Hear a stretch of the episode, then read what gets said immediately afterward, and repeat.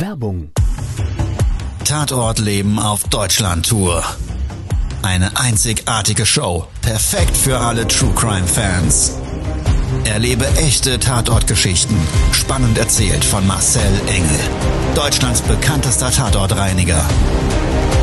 Erfahre, was Marcel von den Toten lernen konnte, bei über 15.000 Tatorten. Tatort Leben live, auch in deiner Nähe. Jetzt Tickets sichern.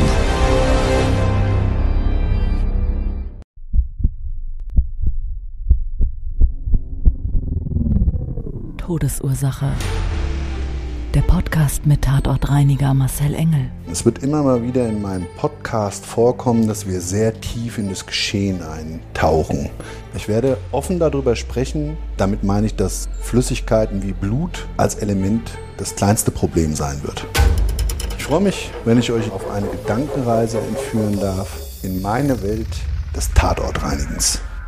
Todesursache. Der Podcast mit Marcel Engel. Hallo, schön, dass du wieder Zeit und Lust hast, mit mir gemeinsam jetzt gleich in einen Tatort-Reinigungsauftrag einzusteigen. Wenn du Bilder zu diesem Tatort sehen möchtest, findest du die bei Instagram in meiner Feed. Da bin ich nämlich live gegangen mit diesem Tatort, mit den Hintergründen, die ich zu dem Zeitpunkt wusste. Und das kann man ganz leicht erkennen. Das ist in der Feed abgespeichert und da ist als Startbild ein Stoppschild zu sehen. Und bei Facebook, ja, also es ist irgendwie aktuell vom 4.5.2022, wie gesagt, da zu sehen. Und heute mit an Bord ist aus meinem Team nicht nur ein sehr schätzenswerter Mitarbeiter. Nein, darüber hinaus schätze ich ihn auch in Bezug auf ja seine also sein persönliches Mindset, wie er lebt, wie er reist, etc. etc. Und er ist hier sehr dicht in meinem Team. Der ist, er Inner Circle sozusagen. Er ist nämlich Videoproduzent, wird heute diese Podcast-Folge auch ausproduzieren und auch Ideengeber für ein tolles Projekt, was wir vor einiger Zeit gestartet haben.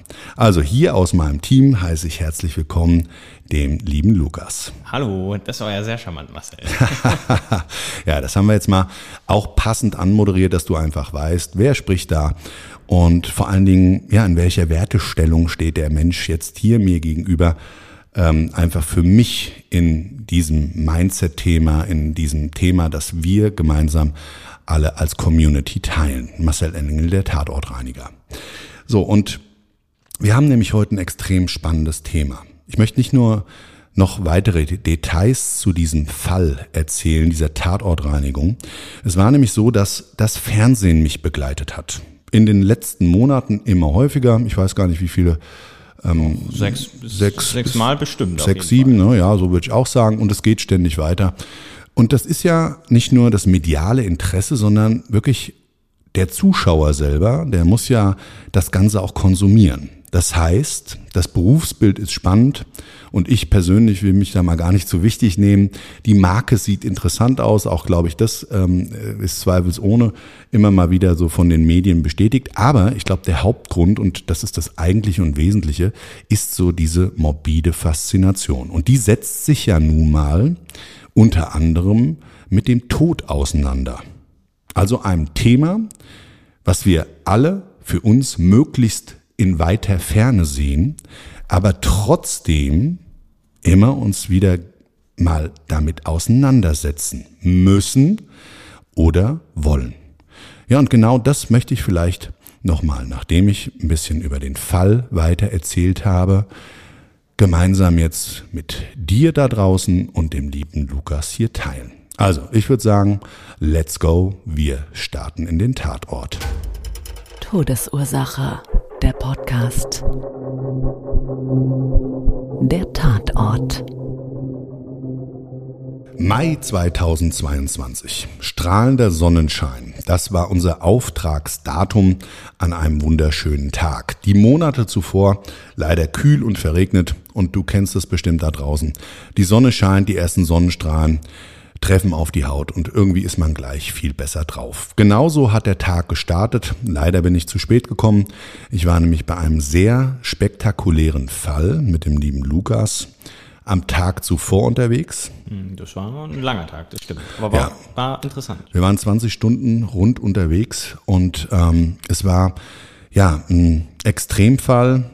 Auch für unser Format Tatort Leben haben wir diesen Fall gedreht und für unsere Academy. Ja, aber das vielleicht alles zum späteren Zeitpunkt. So, wir hatten dann eine Verabredung hier mit einer Fernsehproduktionsfirma.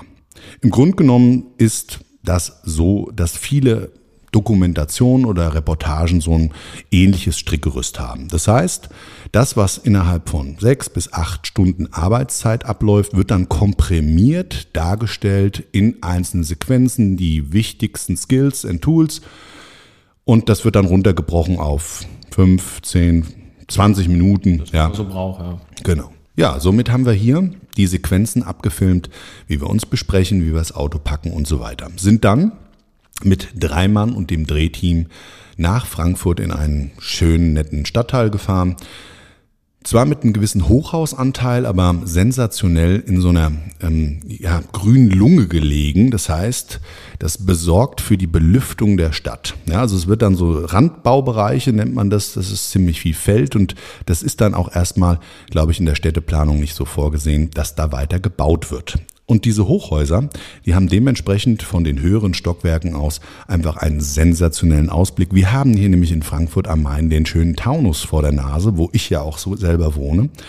Und das ist dann wirklich schon sehr beeindruckend. Ja, du hast auf der einen Seite, guckst du aus so einem Balkon raus, rechtsseitig die Hochhäuser, und du siehst die Skyline von Frankfurt und auf der anderen Seite hast du wirklich die Natur, du hast den Feldberg vor der Nase und so weiter und so weiter. Also das, dieses, dieses, dieses Zweigeteilte, das ist schon wirklich schön. Also wer es mag, ja. ja, und dann sind wir gemeinsam, wie gesagt, zu dem Auftrag gefahren. Es war in diesem Fall so, wir sind von der Straße runter auf ein Privatgelände gekommen. Das war auch beschrankt. Kennst du bestimmt so typische ähm, Schranken, die dann das Gelände von der Straße abgrenzen und die eine Schranke, die Zufahrtsschranke, die war dauergeöffnet. Und dann bist du auf der linken Seite waren dann, wie gesagt, der erste Hochhausblock, viel Wiese drumherum und auf der rechten Seite kam der nächste und bist so zu einem Art Platz gefahren. Und auf dem Platz überall noch links und rechts Parkplätze, ziemlich großzügig alles wie auf so einem Sportplatz. Und da war in der Mitte eine Abfahrt, die runter zur Tiefgarage führte. Also diese Wohneinheit selber hatte zu diesen drei Hochhausblocks hatte die eine eigene Tiefgaragenanlage zum Parken der Fahrzeuge der Bewohner. So, für uns ging's zu dem rechten Block. Vor Ort empfangen hat uns zum einen der Kunde, der Schwiegersohn des Eigentümers, der uns den Schlüssel übergeben hat und mir dann nochmal den Keller zeigen wollte und mich gefragt hat, ob wir den vielleicht gerade mit ähm, ja, entrümpeln können. Und zum anderen der Haustechniker der Anlage. Und dann war es so, dass wir so mal in die Vorplanung gegangen sind. Das hat bedeutet für mich, ich bin erstmal mit dem Eigentümer beziehungsweise mit dem Stellvertreter, dem Schwiegersohn, in den elften Stock gefahren, von zwölf Stockwerken. Ein schönes Häuschen, also dieses Hochhaus, ich sag mal Häuschen, ja. Ähm, das hatte unten komplett an den Wänden und an den Boden so ein Marmorbelag. Sah ganz schicki und nett aus. Und so typisch, riesen Klingelschild am Haupteingang mit großen Glastüren und eine riesen Briefkastenanlage. Und so insgesamt waren, glaube ich, 150 Parteien jeweils ähm, auf jeden Wohnblock verteilt. Also wir zur Fahrstuhlanlage. Es gab zwei Fahrstühle. Ja, und an dem Tag haben dort in dem Haus Sanierungsarbeiten von dem Fahrstuhl stattgefunden. Und da habe ich so das erste Problem auf uns zukommen sehen, weil alles, was in der Wohnung drin war, sollte nach der Leichenfundortreinigung auch gleich entrümpelt werden, klar Schiff gemacht, Schädlingsbekämpfung und geruchsneutralisiert, weil die Wohnung im Nachgang saniert werden sollte. Und die Schwiegereltern, die im Ausland leben, wollten diese Wohnung äh, zukünftig oder werden die in Zukunft dafür nutzen, wenn sie hier in Deutschland zu Besuch sind, dass sie praktisch da eine Wohnmöglichkeit haben. Also habe ich mir gedacht, ei, ei, ei, bei 150 Parteien. Jetzt ist noch früh, da ist natürlich gerade im Vormittagsbereich, es gibt einfach so Stoßzeiten in so Häusern, ist noch wenig Betrieb, also wenig Publikumsverkehr, könnte man auch sagen. Aber das ändert sich ja meistens so um die Mittags-, spätestens Nachmittagszeit. Für uns war also klar und gesetzt, wir müssen richtig in die Hände spucken, weil wenn nur eine Fahrstuhlanlage, nur eine einzige auf so ein Riesenhaus ähm, ja, funktioniert, dann kenne ich das aus der Vergangenheit, dann kann das zum echten Song werden. Und du kannst nicht aus dem elften Stockwerk irgendwas runterwerfen, um dann damit äh, dein Problem zu lösen. Und ja, die Treppe, elf Stockwerke, ja, runter geht ja noch, hoch dann eher schlechter. Und auch das kannst du dir vorstellen, wenn du insgesamt jeder einzelne Mitarbeiter für sich, ja, wir waren ein Dreierteam, 100 äh, Gänge machen müsste, wie lange soll das dauern? Wären wir eine Woche vor Ort gewesen. Also, ich habe mir noch gedacht, naja gut, schauen wir mal, wie sich das so entwickelt und dann gucken wir und sehen, wenn wir da Probleme kriegen, wie wir die dann lösen. In den Fahrstuhl rein war der Fahrstuhl aber auch sehr merkwürdig, weil ich meine, ich habe keine Probleme mit Fahrstuhlfahren, ich weiß nicht, wie es dir da draußen geht, aber der Fahrstuhl war mit USB-Platten ausgekleidet weil Sanierung, jetzt gab es zwei Möglichkeiten, entweder noch nicht saniert oder aber fertig saniert und zum Schutz bis zur Abnahme das nochmal ausgekleidet. Nebendran habe ich es nur hämmern und klopfen hören. Und wir sind in den Fahrstuhl zu zweit eingestiegen hochgefahren, elfte Stockwerk gedrückt und das Ding hat geknarzt. Ein Geboller. Natürlich durch die Sanierung des, andere, der, des anderen Fahrkorbs. Es war unfassbar. Also wie gesagt, mir macht's keine Angst, aber ich glaube, so mein äh, Kunde, der, ja, der hat so ein bisschen merkwürdig geschaut. Naja, ich habe ihn dann gefragt, ob er Muffe hat, weil sonst ich hätte ihn das Händchen halten können oder irgendwie oder unterstützen, moralisch, gedanklich, wie auch immer. Aber es war okay für ihn. Ja? Also er hat geschwitzt ein bisschen, aber es ging ganz gut. So, dann aus dem Fahrstuhl raus hat sich der Flur geteilt. Es ging einmal nach rechts und einmal nach links und dann jeweils nochmal so um die Ecke. Ja, also so L-förmig kann man sich das vorstellen. Jeweils zu jeder Richtung. Und für mich ging es aber auf die rechte Seite geradeaus und du konntest dann ungefähr nach sieben, acht Metern direkt auch schon die Haustür erkennen. Der Hausflur, der war mit so einem Linoleumboden ausgekleidet, alles schön sauber, also sauber damit meine ich, wenn so viele Parteien über lange Zeiten, das Haus mag auch irgendwie aus den 60er, 70er Jahren stammen, über längere Zeit da wohnen und es ist nicht frisch saniert, ja, ist je nachdem, wie sich jeder Einzelne in so einem Haus verhält, dann auch ja die einfach die Innengestaltung. Damit meine ich, die Wände sind verschrammt, vermackt, da ziehen Leute ein, aus, das passiert ja alles. Und ja, ich sehe aber auch Häuser, da ist wirklich Jahre und Jahrzehnte vielleicht sogar nichts gemacht worden und trotzdem denkst du eigentlich mehr oder weniger neu. Und den Eindruck hat das Haus auch gehabt. Also das sah wirklich picobello toppi, tippitoppi aus. Also sind wir in Richtung der Tür gegangen. Er hat mir den Schlüssel gegeben an der, an dem Zylinder, an der Türknauf konntest du noch die Marke der Polizei, also die Sicherungsmarke, dass da keiner rein soll, das Siegel erkennen. Aber er hat mir schon gesagt, er war auch schon drin und auch das Nachlassgericht und natürlich auch der Notdienst, der dann die Tür geöffnet hat mit dem Rettungsdienst, die geschaut haben, was passiert ist und die dann den Tod des Mieters feststellen mussten. Neben der Haustür war so ein ganz kleiner Mini-Balkon. Eine Glastür mit Mini-Balkon und du konntest dann schon nach draußen schauen. Und dieser Mini-Balkon, der war offen. Ja, da war nur so ein Taubennetz gespannt, weil in Frankfurt, da hat es schon auch so ein gewisses, ja, eine Taubenpopulation und dann, ja, die Tierchen müssen irgendwo hin, dann setzen sich halt da überall auf so kleine Mini-Balkone, gerade weil die wenig frequentiert sind und kacken da halt alles voll. Ist dann halt so. Aber auf jeden Fall war es so, dass dieser kleine Balkon, der, wenn du da drauf gestanden hast, vielleicht, da konnten drei Leute draufstehen, dann zu dem Treppenhaus geführt hat. Auch in eine Glastür konntest du dann das Treppenhaus sehen. Ne? Mhm. Deshalb war da unheimlich schönes Licht. Eigentlich, weil die restlichen Hausflurbereiche, die waren nicht so gut ausgeleuchtet.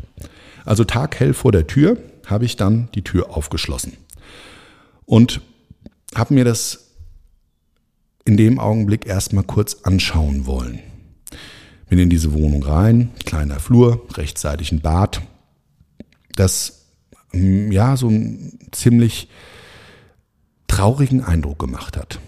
Die Bodenfliesen, das waren so ganz kleine Fliesen, 10 auf 10 Zentimeter in Grau. Das kannte ich früher von, was weiß ich, so Sportkabinen, so Sportplätzen, äh, ja, die Duschen da und so weiter und so weiter. Also das macht man heute auf jeden Fall nicht mehr so. Somit war klar, Baujahr Haus gleich Badezimmer, Erstausstattung. Eine alte Duschkabine drin, ein kleines Waschbecken, so ein Alibert oben drüber, der, so ein Spiegelschrank. Mhm. Alles schon ziemlich lange nicht mehr geputzt. Auf dem Boden selber war ein grauer Teppich. Es lag ein bisschen Müll rum. Und du konntest auch schon ins Wohnzimmer reinschauen. Gut, Ordnung ist ja Ansichtssache. Aber da kann man schon sagen, das war nicht nur ewig nicht sauber gemacht worden, sondern es war einfach wirklich verwahrlost. Also derjenige, der dort gelebt hat, hat zumindest dafür keine Kraft und Energie mehr gehabt. Weil ich kann mir immer nicht vorstellen, dass Menschen wirklich wenn sie in solchen Lebenssituationen leben oder sterben, das für sich wirklich wollen. Glaube ich nicht dran, ist aber ein Bildnis, was wir halt oftmals sehen. Und wenn du dann von Angehörigen manchmal erfährst, dass diese Menschen eigentlich im Leben ganz anders aufgestellt waren, also einfach einen natürlichen Ordnungs- und Reinigungssinn hatten, dann weißt du, dass irgendwann vielleicht der Akku leer ist und die Lebensenergie mit ausschließlich Problemen nur noch bedient wird, ja, um sich Fragen zu beantworten, Ängsten zu stellen, wenn es dann überhaupt so ist. Ich glaube eher, dass die Menschen sich dann in vieles da rein katapultieren. Ich nenne es ja immer so die Abwärtsspirale. Naja, also konntest du auf jeden Fall, nachdem ich dann in das Badezimmer oder am Badezimmer in dem kleinen Flur vorbeigegangen bin, geradeaus erstmal so ein Bett sehen. Das war eine Dreisitzer-Couch, eine Schlafcouch wo du praktisch an dem einen L-Element dann unterhalb den Bettkasten aufziehen kannst und das wie so eine Liegefläche wird. Kennst du vielleicht da draußen. Es stand da noch ein, ein kleiner Schrank. Auf dem Bett war irgendwie wild, ja, Bettwäsche liegend mit verschiedenen anderen Einrichtungsgegenständen und unter anderem da war der Leichenfund. Und dann habe ich aber nochmal rechtsseitig in diesem Raum, in diesem Wohnzimmer geschaut, beziehungsweise linksseitig, Entschuldigung, da war nämlich so eine kleine Küche, ja, ohne, ohne Fenster, sondern die war so direkt in die Wohnung integriert.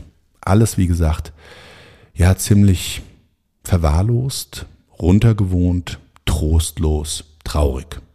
Das Einzige, was wirklich positiv war, war die riesen Fensterfront. Bodentief, eigentlich für so ein Baujahr ungewöhnlich hat man da aber damals schon komplett alles bis zum Boden rum befenstert. Also diese gesamte Front war ein Ausblick auf den Balkon. Und der wiederum, da stand die Balkontür offen, hat dann so einen Einblick auf diesen Ausblick gegeben. Ich habe dir das ja eben schon mal umschrieben. Und genau so, wie ich es vorhin umschrieben habe, sah es da aus. Ja, die Sonnenstrahlen sind mir ins Gesicht gefallen. Linksseitig schauend, riesengroße Wiese, du konntest den Feldberg erkennen. Rechtsseitig schauend, ein paar Hochhäuser, wie gesagt, aus diesem Stadtteil. Und du konntest so ansatzweise die Skyline erkennen. Also von, ich sage jetzt mal, dem Ausblick und dem Wohnhaus her eigentlich eine schöne Wohngegend, wenn man es so umschreiben möchte. Ja, wenn da nicht die anstehende Tatortreinigung gewesen wäre.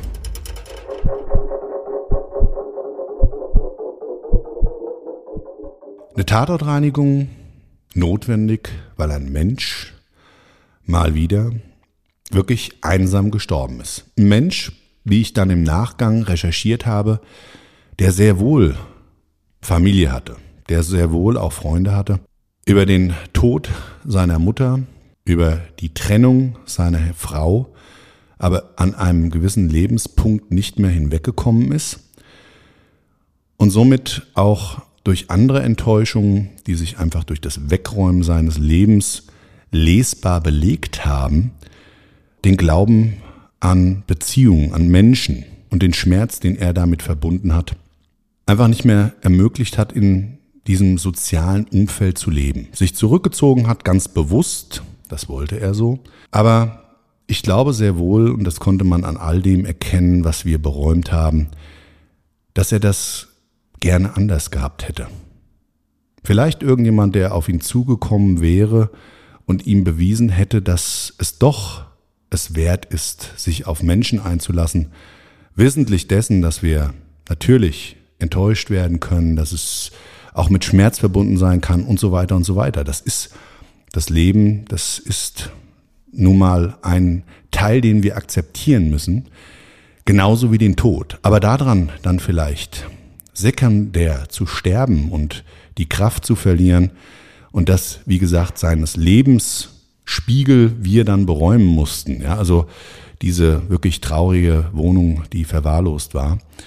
Und ich muss immer dazu sagen, das ist natürlich jetzt alles sehr spekulativ und die Interpretation von mir persönlich, was ich da draus sehen konnte anhand dessen, was wir beräumt haben, was wir von Nachbarn erfahren haben, vom Vermieter und von den Menschen, die uns Informationen dazu sicher beitragen konnten. Aber trotz alledem ist das ein schlimmes Bildnis gewesen, weil dieser Mensch lag dann an dem Leichenfundort auf dieser Couch und hat einen, in dem Fall nicht nur durch die Biomasse, was natürlich einen gewissen Faktor der Verunreinigung mit sich bringt, auch ein ganz, ganz hartes Bildnis mal wieder hinterlassen. Also wenn du einen Toten direkt siehst oftmals bei mir schon der Fall gewesen durch Notöffnung, dann ist das eine Sache. Übrigens dann Tatortreinigungen nehmen dann auch nochmal an Intensivität zu, weil du das Bild des Toten zum Zeitpunkt des Todes sowie als auch die Bildnisse, wie er mal vorher ausgesehen hat, durch das Beräumen des Lebens, miteinander vergleichst und dann wiederum weißt, dass du gerade das reinigst, was von diesem Mensch nach dem Tod übrig geblieben ist. Also eine ganz krasse Nummer. Aber in dem Fall war es trotzdem, dass ich den Leichnam nicht gesehen habe, ein intensives Erlebnis. Ich habe das auch im Live mit euch geteilt, weil es war nämlich so, dass dieser Mensch kopfüber Todesursache, was auch immer, auf diese Schlafcouch fallend mit dem Gesicht verwest ist. Das heißt, es hat sich beim ja, Abholen des Leichnams einfach ergeben, dass Teile der Gesichtshaut des Kopfhaares, der Abriss seines Schädels inklusive aller Details des Gesichtes klar sichtbar war.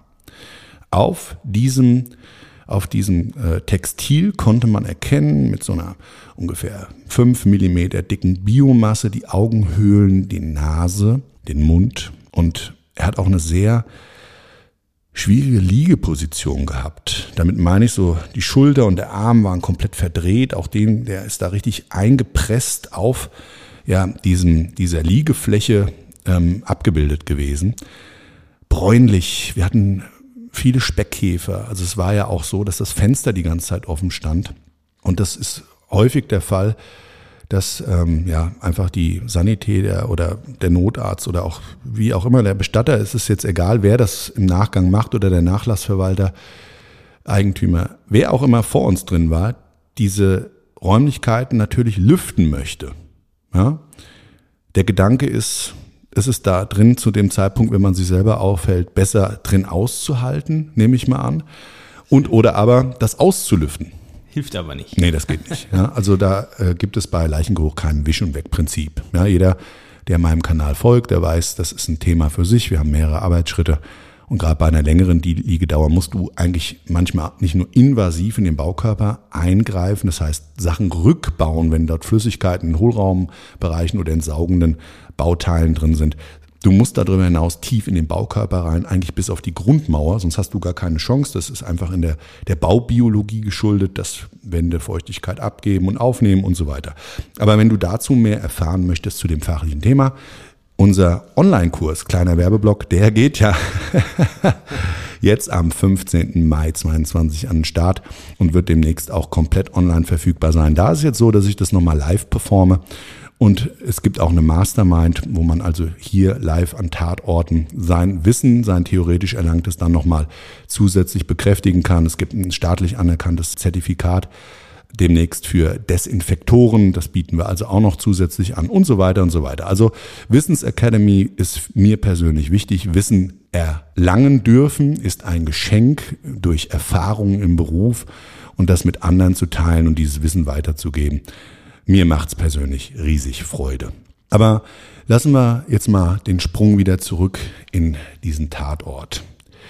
Also das Bildnis des Todes da wirklich extremst zu sehen. Wie gesagt, möchtest du das Bild dazu von mir eben umschrieben mal äh, direkt live sehen, Instagram, Facebook, da ist es zu sehen, bei Insta mit dem Stoppschild und bei Facebook ist es irgendwie ein Post, ein Live-Post ähm, bei meinen Beiträgen so im Mai, wann auch immer du jetzt diesen Podcast hören magst.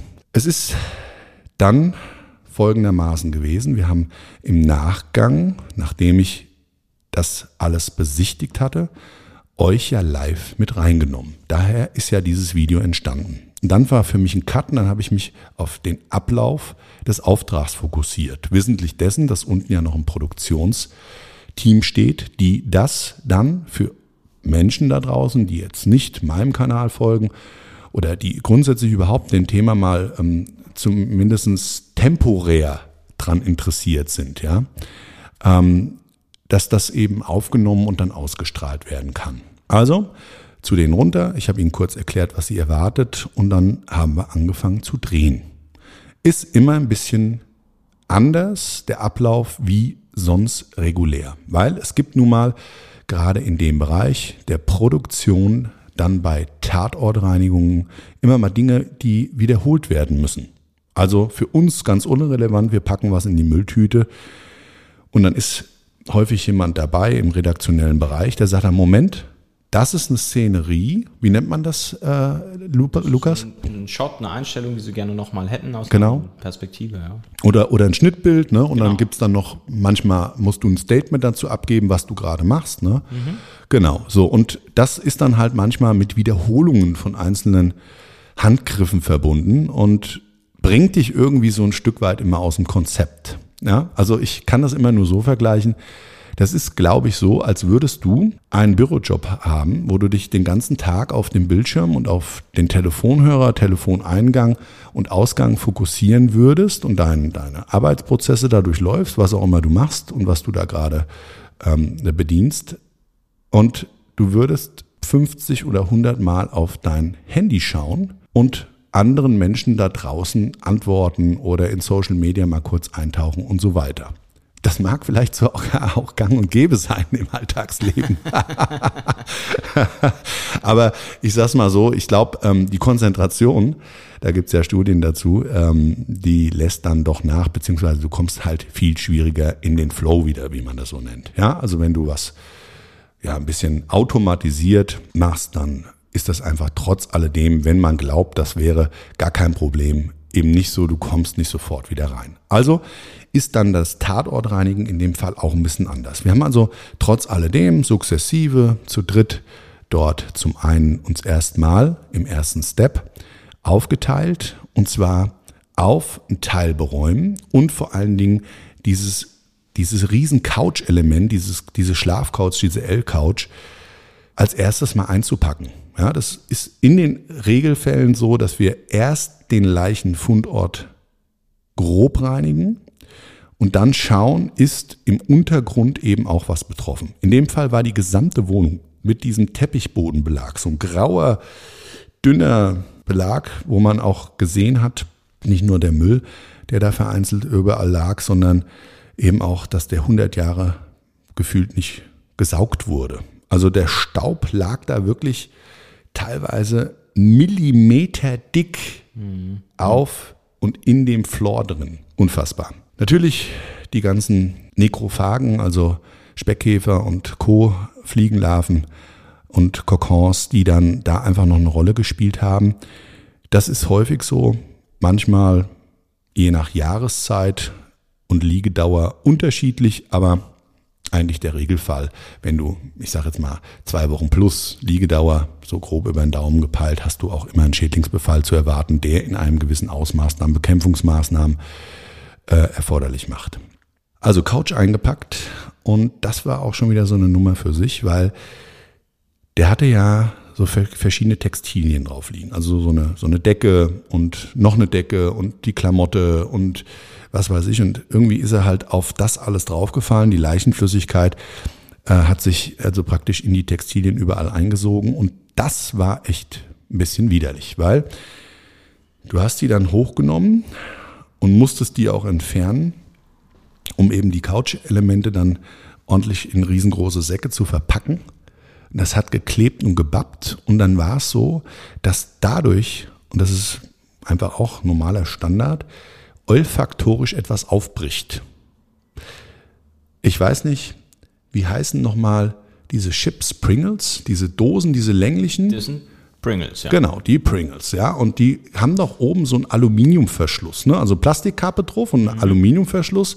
Und wenn du die aufmachst, kriegst du so einen richtigen Aroma-Schwall. Ja, gut, gibt es bei einer anderen Chipstüte auch. Mir fällt jetzt nur gerade die Chipstüte ein, weil wir mit den Kiddies letztens abends Fußball und Chipsabend hatten. Ja, da ist genau das in meinem Kopf geblieben. Also sensationell. Und das hat mich wieder mal bei dem Tatort so daran erinnert, dass das für mich natürlich ganz normaler Standard ist, aber ich habe das Drehteam gesehen und die haben das irgendwie anders wahrgenommen. Die waren tapfer, hatten von uns auch Schutzanzüge und Handschuhe bekommen, sind aber mit ihren FFP2-Masken rein. Wir hätten auch andere gehabt, aber nee, sie wollten mit denen, ist auch ausreichend vom Infektionsrisiko, Staubbelastung, das ergibt sich auch durch so eine Räumung, wenn da ewig lang jemand gelegen hat. Ähm, ist das übrigens immer so, dass eine gewisse Staubbelastung einfach, wenn du dann Dinge hochnimmst, du wirbelst es auf, das was vorher Tage, Wochen, Monate vielleicht Zeit hatte zu ruhen und die Staubpartikel niederzusinken und im nicht bewohnten Raum ist nun mal extrem wenig Luftbewegung, außer durch Heizung anspringen und ausgehen und abends, morgens ähm, äh, Verhältnis ist da ja normalerweise nichts. Aber in dem Fall, wie gesagt, ja sowieso extrem staubbelasteter Raum, weil verwahrlost und ja, dafür hätte es ausgereicht und ansonsten sind sie halt viel auf dem Balkon und in dem belüfteten Bereich geblieben.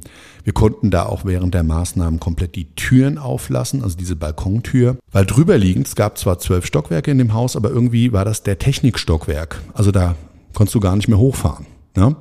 Jedenfalls nicht mit der normalen Taste. Und links und rechts die Leute, beziehungsweise rechts neben uns gab es nichts. Das war ja so eine Eckwohnung praktisch. Aber, und die links neben uns, da war niemand. Und da sah es auch wild aus auf dem Balkon. Nicht, dass ich das jetzt äh, ähm, dann billigend in Kauf nehmen müsste, so, da ist der Balkon nicht sauber, also müsste auch den Leichengeruch ertragen, aber es war okay. Ja? Also es konnte man gut ertragen. Wobei man sagen muss, wenn du sagst, das ist zu ertragen, heißt das noch lange nichts. Also ich würde, mir würde im Leben nicht einfallen, auf eine Tatortreinigung mit einer FFP2-Maske zu gehen. Werde ich mir im ganzen Leben nicht tun. Okay, alles klar. Jetzt hast du mich nochmal, jetzt hast du mich noch mal geerdet, ja? Und das ist genau das Problem. Da spricht der Lukas was, was äh, an, das mir gar nicht mehr bewusst ist. Natürlich ist meine Wahrnehmung der Dinge nach jetzt fast 28 Jahren 15.000 Tatorte. Es sind jetzt demnächst schon wieder fast 16, weil wir führen ja ständig und stetig weiter Tatortreinigungen durch und das ist auch in hoher Schlagzahl.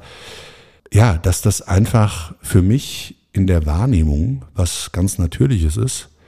Und ja, für dich, Lukas, nö, ne? Absolut nicht.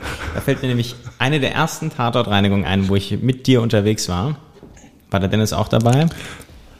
Wo wir in der Wohnung gekommen sind und da hat's wirklich, wirklich, wirklich schlimm gerochen. Also das war selbst mit, mit dieser Maske, die ich ja von euch immer hab, äh, war trotzdem wirklich schlimm, weil wenn du dich mal kratzt oder so, kommt immer so ein bisschen, in Anführungsstrichen, frische Luft mit rein.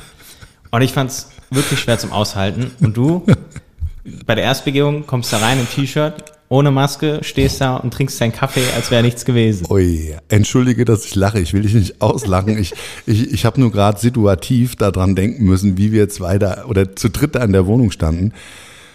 Ja, also was soll ich sagen? Das hat nichts damit zu tun, dass man da einen harten Hund spielen will. Es ist einfach so, du stumpfst ab. Also nicht nur so auf der Ebene des Ekelfaktors, sondern auch auf dieser olfaktorischen Wahrnehmung. Deshalb bin ich immer vorsichtig. Eigentlich, wenn ich sage, es ist nicht so schlimm.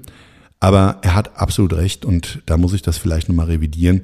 Ich glaube, es war so, dass zumindestens die Raumluft dich nicht in ein Schwindelgefühl versetzt hat. Das klingt, ja, das klingt realistisch. Ja, ja. Und ich meine, das, das ist auch für ganz viele äh, und vielleicht auch für dich da draußen unvorstellbar und widerlich, wenn dann stehst du da und trinkst da deinen Kaffee ja. Es war auf jeden Fall äh, ein sehr interessanter Anblick, war sehr bizarr, aber auch.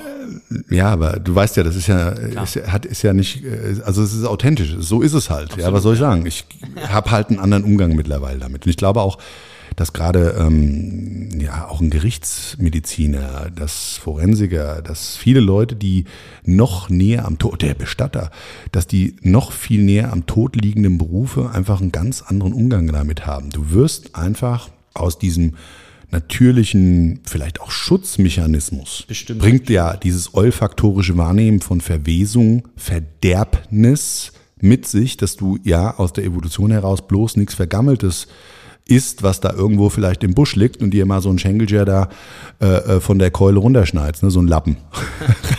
ja, ich glaube, daher rührt das Ganze. Ja. Kann gut sein. Ja, ja. Also auf jeden Fall, was soll ich sagen? Es war auf jeden, in diesem Augenblick zumindestens für mich, ich habe das dann nochmal eben in dem, von der Couch angehoben, es hat geklebt wie verrückt und da war dann wieder bitte nochmal wiederholen. Ich meine, das Kleben und Bappen und das Abziehen, das kannst du, das kannst du nicht mehr wiederholen. Ich weiß nicht, ob du schon mal einen Aufkleber auf dem Auto hattest oder irgendwie an der, an der Tür in, in, im Zimmer oder irgendwo und willst den Aufkleber abmachen. Und so ist es dann. Der, der zieht und so, so ein Ding, was dann auch richtig scheiße abgeht. Ja, wo da ziehst du und ziehst du und dann klebt diese, diese Decke mit der Leichenflüssigkeit bräunlich durchtränkt. Und was dann bleibt, ist übrigens auch ganz ätzend beim Aufkleber abmachen, wenn die Klebe Schicht auf der ja. Oberfläche drauf bleibt. Du könntest irre werden. Was eine Scheiße. Dann musst du den Dreck da runterrubbeln.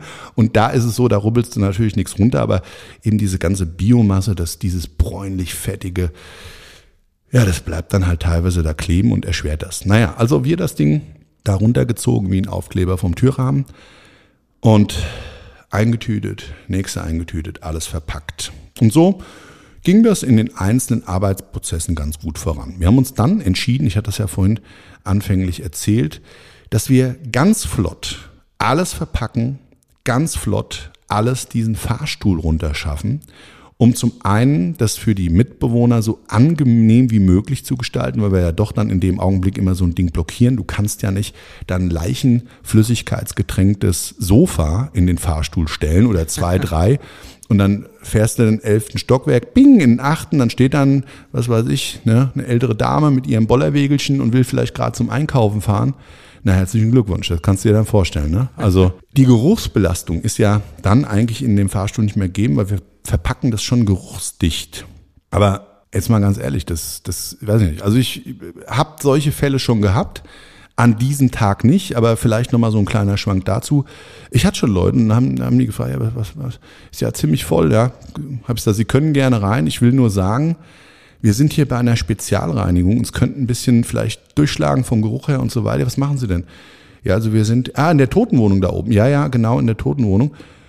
Ja, äh, ja, ist, ist, äh, liegt der da jetzt? Ist der da jetzt eingetütet? Nee, das hat der Bestatter schon gemacht, aber es sind die sterblichen Überreste und eben das Möbelstück dann als Beispiel jetzt mal. Hat da mal eine Matratze drin. Da ist ähm, eine, eine junge Dame, die hat sich dann da noch dran gelehnt. Ja, also ich weiß nicht, ob sie, ob sie mir damit signalisieren wollte und zeigen wollte, wie hart sie ist. Ich habe ihr dann aber nochmal gesagt, du pass auf, das ist die Matratze, wo die Leiche drauf lag. Und du drückst da gerade wie auf so einen Küchenschwamm drauf und äh, wenn die Soße jetzt unten rausläuft und dir dann über die Schuhe, oh nee, dann, äh, und dann, weißt du, ist es zur Seite gehüpft. Dann war das Bildnis für sie doch ein anderes, weil so hinten am Rücken coolen Spielen war für sie okay, aber in dem Augenblick halt an der Schuh vielleicht dann was auch immer sie dann vorhatte, einen Kaffee trinken mit der Freundin, das war dann nicht mehr okay. Naja, also wir auf jeden Fall über diesen Fahrstuhl, über diesen einen alles entsorgt. Ich habe vorher noch den Keller erwähnt, den hatte ich mir auch noch mit dem Eigentümer bei der Erstbegehung dann angeschaut und habe da auch bei die ähm, Sanierung, das Sanierungsteam vor dem Fahrstuhl kennengelernt ne? und habe die dann gefragt, sagte mal, ist der Fahrstuhl überhaupt belastbar? Ja, was, was, was heißt denn belastbar? Dann habe ich gesagt, naja, es muss ja diese Mindestangabe der Kilogramm, das war alles irgendwie abgedeckt. Du konntest gar nicht mehr sehen, wie viel da überhaupt rein darf. Jetzt ist es so, die Dinger haben ja ein gewisses Sicherheitsthema, aber ich wollte es einfach nochmal abgeklärt wissen für unsere Jungs, weil die fragen natürlich dann auch, was ist denn das jetzt? Und ja, da will ja keiner ein Risiko eingehen, unnötiges. Also, das lief alles ganz gut und wir hatten wirklich in Rekordzeit, in Rekordtempo diese Wohnung leergezogen und alles aus der Wohnung raus, verpackt vorher eingetütet in den Hausflur, vor den Fahrstuhl und wirklich hätte man eine Timelap gemacht, das war wie, wie beim Ameisenstart. Fling, flang, flang, flang, fling. Also das war sensationell. Es hat mir richtig Freude gemacht. Ich mag ja auch so kleine Battles immer auf der Arbeit. Und meine Jungs, die, die lassen sich da auch voll von triggern. Ne? Also wenn ich sage, komm, wir spucken jetzt mal die Hände und dann ist wirklich die Kuh am Fliegen. Sensationell. Ich feiere es immer. Also wir, Wohnung leergeräumt, haben dann so die nächsten Arbeitsschritte besprochen, Teppich rausgerissen noch, das war auch ein Strafakt. Der war zwar an manchen Stellen gut durchgelatscht und dann ist dieser flächig verklebte Teppich meistens da an den Stellen gut ähm, abzuziehen, aber überall da, wo Möbel stehen und so weiter, da ist das eben oftmals nicht der Fall. Es gibt dafür extra Maschinen, die hatten wir aber nicht dabei. Und dann kann man das mit Kraft- und Gewaltakt auch hinter sich bringen. Dir tun meistens danach die Hände weh, weil du das Ding gar nicht so fest wie du robben kannst. Wie so ein Hund am Stöckchen. Ja, und der zerrt dann und so weiter. Und so hängst du dann an dem Teppich dran. Ja, wie so ein Pitbull. Es ist unfassbar. Aber trotzdem, es macht mir persönlich und auch, ja, wenn die Jungs mit mir arbeiten zumindestens ähm, macht das immer im Team richtig Spaß. Ja, da, da läuft auch der Schweiß nochmal doppelt so stark wie sonst. Also wir hatten Teppich draußen, haben festgestellt, Leichenflüssigkeit ist auf den Boden getropft, also in, durch den Teppichboden durch, muss ich sagen, und hat all den ähm, Estrich kontaminiert, da haben wir ein Stück rausgestemmt, das wurde alles filmerisch begleitet. Dann abschließend Schädlingsbekämpfung, nochmal Nachdesinfektion und ähm, dann in drei Arbeitsschritten die Geruchsneutralisation. Dann waren wir mit dem Gesamtthema fertig, sind nochmal die Jungs mit dem Müll dann zum Entsorger, zur Müllverbrennung und ich mit dem Einsatzfahrzeug, Equipmentfahrzeug hier in die Hauptzentrale. Das Filmteam mit mir mitfahrend, mich nochmal begleitet. Es gab dann mal so ein paar O-Töne, ein paar O-Töne nennt man's? O-Töne, ja. Ja, ne? Mhm. Ähm, O-Töne, das heißt, du kriegst dann Fragen gestellt, stehst dann irgendwo, sitzt dann irgendwo und alles no scripted Content. Ja, und da komme ich jetzt vielleicht nochmal zu dem Part morbide Faszination.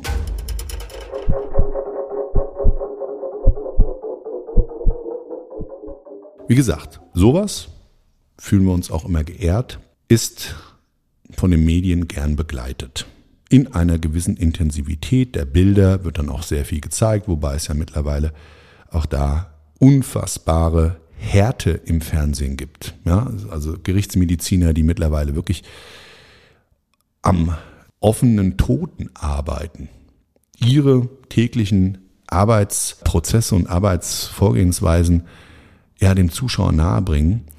Das sind echt krasse Bilder, wo ich selber auch immer denke, wow, dass das so in der Sichtweite dann überhaupt zugelassen wird, weil es ist schon krass, ne? Also so Bilder sind dann schon echt derb. Also wenn da was weiß ich ein Toter im gewissen Fäulnisprozess so auf so einem auf so einem Tisch liegt und dem werden dann die, dem wird dann die Oberhaut abgezogen. Die ist dann so gummiartig, als würdest du einen Haushaltshandschuh ja, von den Füßen runterziehen und dann an den Nägel, dann macht es auch so und so weiter. Da gibt's ja den einen oder anderen auch im Internet, dem man folgen kann, solche Bilder live sieht, wo dir sagt, boah, krass. Aber ich finde, da in diesen Fällen geht so ein Stück weit, klar, das ist eklig und das ist auch so, da geht's ja nur um dieses Tod und nicht um unseren.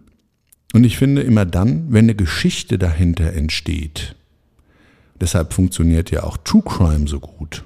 Also wenn die Geschichte vor dem Verbrechen, vor dem Tod, vor dem Unfall, wie kam es dazu, wie hat derjenige gelebt, etc., etc. Wenn das auf einmal Teil dieser Geschichte wird, Teil des Todes wird, dann kriegt es eine ganz krasse Intensivität.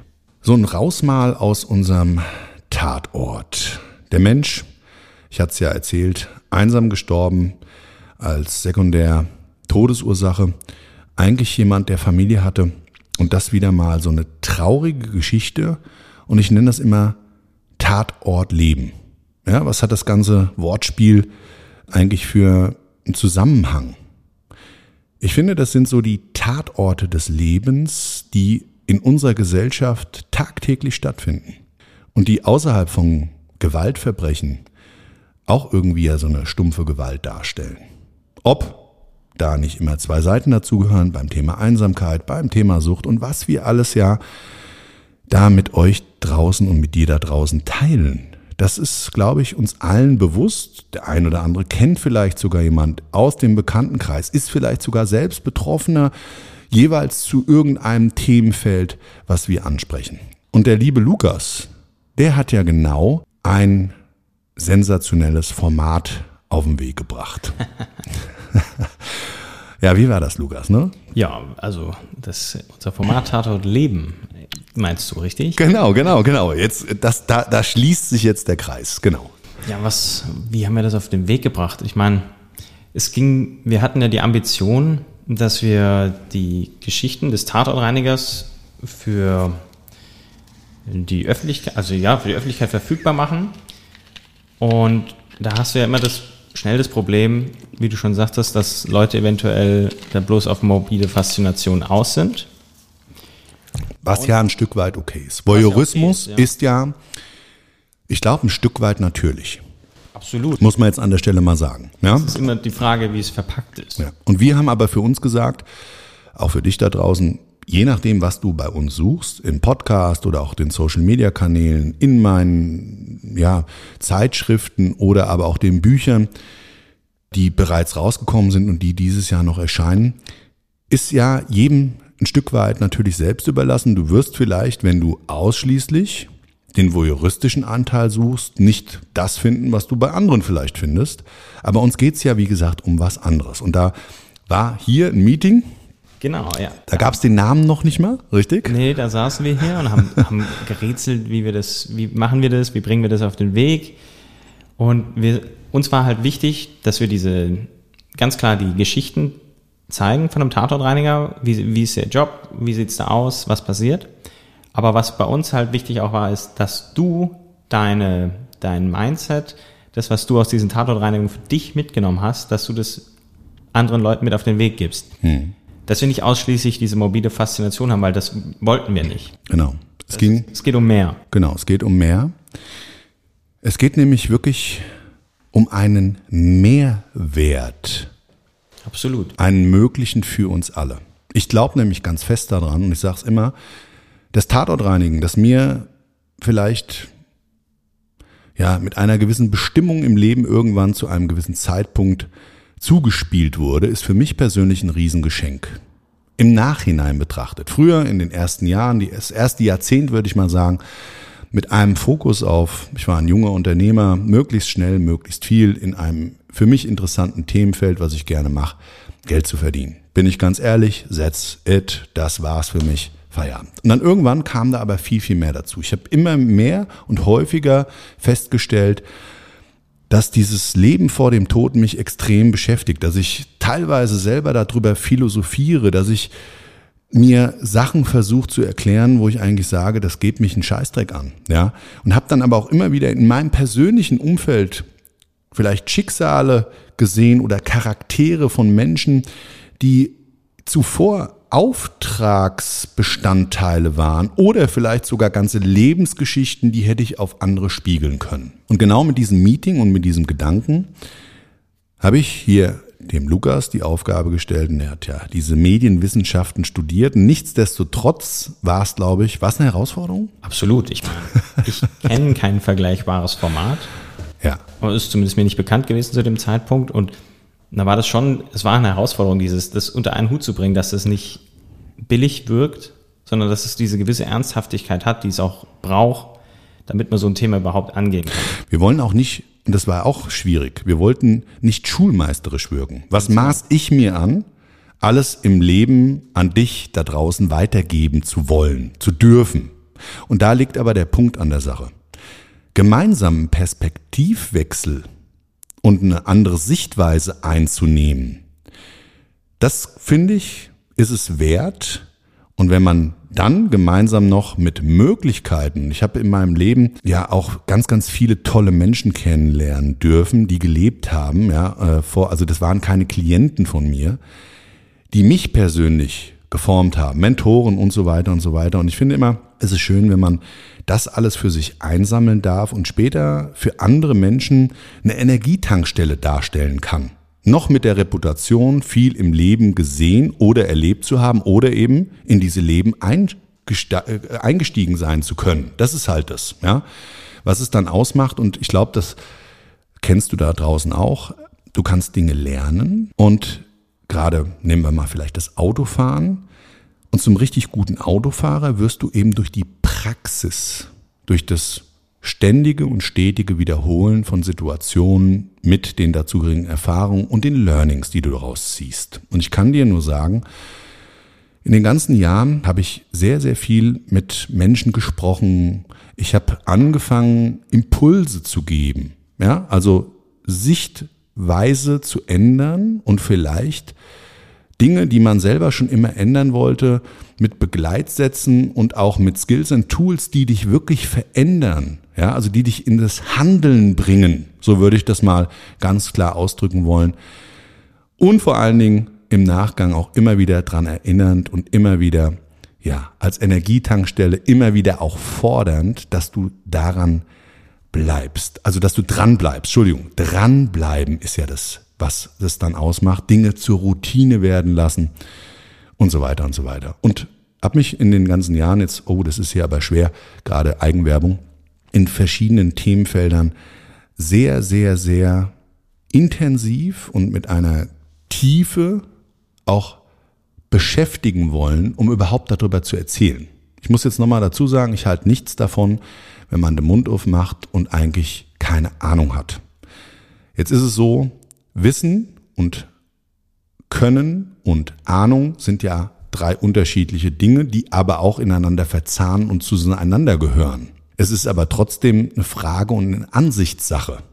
Ja, also da muss man ganz klar sagen, was heißt denn Können, was heißt ein Expertenstatus und gerade wenn wir über das Leben sprechen, da muss jeder selber wissen, wo er dann am Ende vom Tag seinen Menschen sieht, der ihm vielleicht einen Impuls schenkt. Das kann jemand sein aus dem Freundes- und Bekanntenkreis, das können Vorbilder sein wie die Eltern oder, oder, oder, oder du kannst es eben auch woanders suchen. Aber jetzt kommen wir nochmal zurück zu dem Tatort-Leben-Format, da möchte ich gerade nochmal drüber sprechen. Du hast es dann ja auf den Weg gebracht mit mir. Du hast die erste Tatortreinigung gefilmt und dann haben wir uns hier hingesetzt und haben diesen nach dem Drehen des Tatortes, den zweiten Teil, der das ja ausmacht in dieser, in diesem Format, No Scripted Content mit Fragen. Genau. Und wie war das Ganze? Genau, der, unser Tatortleben besteht ja einmal aus den realen Bildern vor Ort und dieser Interviewsituation vor Schwarz, wo du immer sitzt. Und wir saßen da. Beim ersten Mal haben wir noch wirklich, haben wir noch ein bisschen mehr geplant, wie wir es jetzt bei den anderen Folgen machen. Wir haben viele Fragen aufgestellt und du kanntest die Fragen vorher nicht. Wir haben dich hingesetzt vor einem schwarzen Hintergrund. Der Raum ist komplett schwarz. Du bist relativ kontrastreich beleuchtet, weil wir einfach, wir wollten einfach, dass die, die Aufmerksamkeit liegt auf dir und auf dem, was du sagst. Unsere kontrastreiche Beleuchtung trägt einfach zu dem Thema bei, dass es ein bisschen spannender ist. Und da haben wir dir die Fragen gestellt, die du dann tatsächlich auch aus dem Bauch raus beantwortet hast. Also die Fragen sind nicht vorher abgeklärt. Ja, ja, und das war ja, das war ja auch ganz witzig. Ich hatte ja das erste Mal gefragt, sag mal, kriege ich nicht die Fragen? Sagst du, nee, nee, nee, nee. Und es war wirklich ganz wichtig, weil diese Authentizität der Gefühle, die ich als Tatortreiniger versucht habe nachzuleben, ganz, ganz wichtiger Punkt, um auch wirklich das auszudrücken, was ich damit selber als Erkenntnis hatte oder oder also es sind ja so ein paar Schlüssel, wo wir sagen, okay, wenn man drüber nachdenkt, könnte das eine Denkweise ins Positive sein zu dem jeweiligen Thema. Also es war echt herausfordernd, hat sehr sehr sehr viel Freude gemacht. Absolut. Und da möchte ich jetzt nochmal sagen, wir hatten vorhin einen spektakulären Fall mit einem 20-Stunden-Tag angesprochen. Und es wird demnächst auf YouTube unser nächste Folge Tatortleben erscheinen. Genau. Mit dem Thema Mobbing. Ein Herzensprojekt von mir. Und ja, also ich kann dir sagen, es wird sehr, sehr krass, weil der Fall als solches auch echt scheißtraurig war und im Gesamteinheitlichen so das Leben so eine Geschichte nur schreiben kann, das könnte sich, glaube ich, niemals jemand ausdenken. Ja, die morbide Faszination, das Interesse unter anderem an Tod, am Verfall, an Untergang. an Untergang und so weiter und so weiter. Spannend, warum glaubst du, dass wir immer mal wieder in gewissen Lebensabschnitten und auch ja, manche mit einem gewissen Fokus so interessiert daran sind? Das ist eine, ist eine gute Frage, eine schwierige Frage. Ich bin mir nicht mal sicher, ob es darauf wirklich eine Antwort, eine definitive gibt. Aber ich meine, der Mensch ist ja an vielen düsteren Dingen interessiert. Und Krieg fasziniert viele Leute. Hm. Obwohl es ja alle einheitlich sagen würden, das ist eine ganz schreckliche Sache, ohne Frage.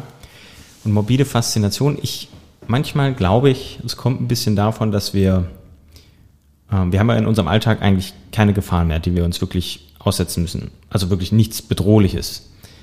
Und das ist eine Art und Weise, wie wir uns mit etwas aussetzen, auseinandersetzen können, was wir schon, was wir in unserem Alltag nicht kennen und unserem Körper so einen gewissen Kick in Anführungsstrichen vorspielen, der uns oder er spielt uns einen Kick vor, den wir kriegen, ohne uns dabei tatsächlich einer Gefahr aussetzen zu müssen. Hm.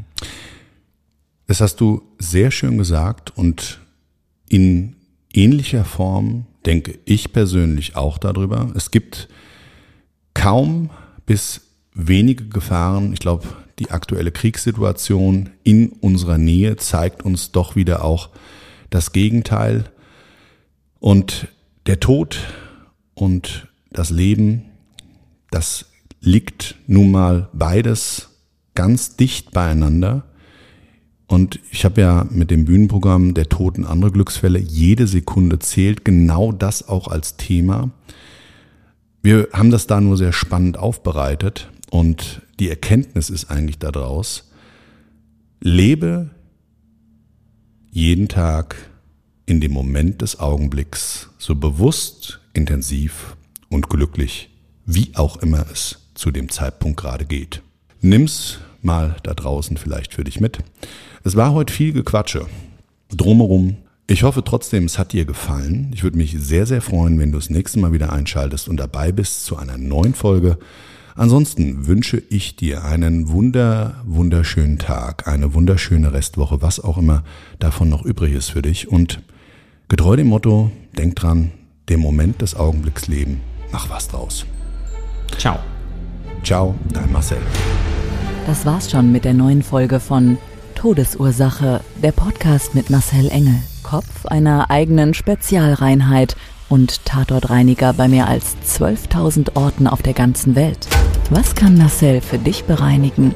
Jederzeit. Weltweit.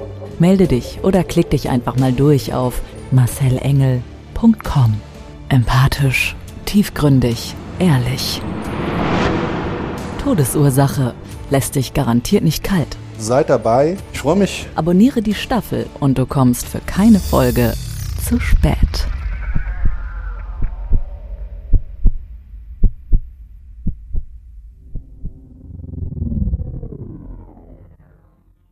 Mobbing findet überall statt. In der Schule, am Arbeitsplatz, innerhalb der Familie und im Internet erfahren Sie in dem Kompaktbuch Ausgemobbt, wie Sie sich gegen Mobbing wehren und künftig vermeiden, zum Mobbingopfer zu werden.